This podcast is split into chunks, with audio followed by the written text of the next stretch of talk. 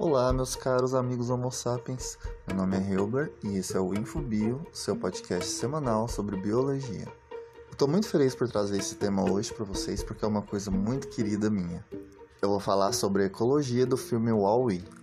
Wall-E é um filme da Pixar, um dos estúdios da Disney que creio que a maioria de vocês vai conhecer lançado lá no ano de 2008, que faz um tremendo sucesso por abordar temas extremamente importantes e uma produção cinematograficamente impecável. A história do filme se resume em um robô que vive na Terra, limpando todo o lixo acumulado pelos seres humanos, esses que vivem em uma nave fora do planeta, aguardando que esse lixo seja limpo até a Terra se tornar habitável de novo. O plot bonitinho do filme é que dessa nave eles mandam robôs de tempos em tempos para saber como está a situação lá embaixo, e um desses robôs é uma robozinha pelo qual o personagem principal, o Aoi, se apaixona.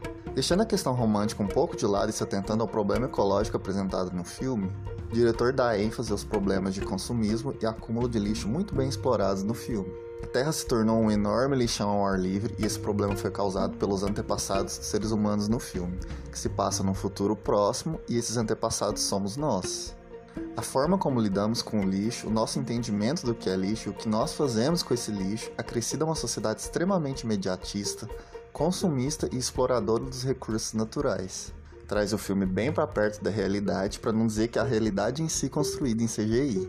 Outro aspecto importante que é abordado no filme, mas que está inteiramente ligado à ideia ecológica, é que os seres humanos vivem naquela nave e estão totalmente acomodados. Eles usam todo tipo de informação digital para se comunicarem e até se alimentarem, e isso apenas de comidas processadas. Para quem não assistiu, para quem gosta de questões ecológicas, na verdade para todo mundo, eu indico muito esse filme porque ele vai fazer você refletir, provavelmente sorrir e se emocionar bastante.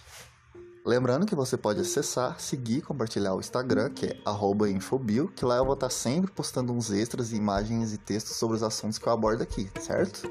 Muito obrigado a você que está me ouvindo e até a próxima.